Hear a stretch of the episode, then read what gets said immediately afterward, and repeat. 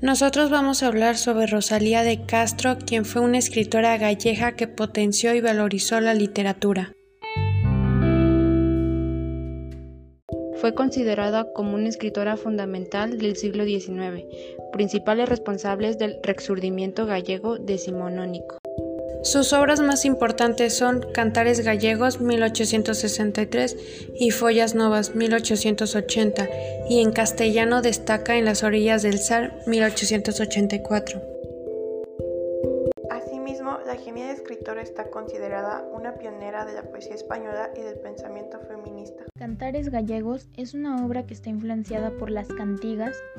Las cantigas son poesías cantadas cuya letra y música venía compuesta por trovadores populares gallegas.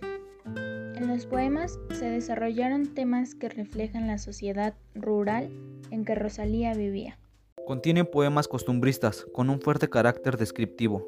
También contiene poemas amorosos, sociales e intimistas.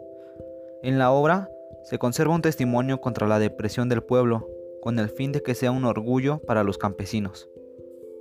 Rosalía de Castro fue una poetisa y novelista española que escribió tanto en gallego como en castellano, quien fue una de las mejores en su época. Rosalía de Castro devolvió al gallego su estatus de la lengua culta. En la poesía de Rosalía destacan temas de dolor y soledad, enfocados desde una perspectiva pesimista de la vida. El dolor vital abarca todos los ámbitos de la vida y se unen al rechazo, al desengaño y a la apatía de vivir.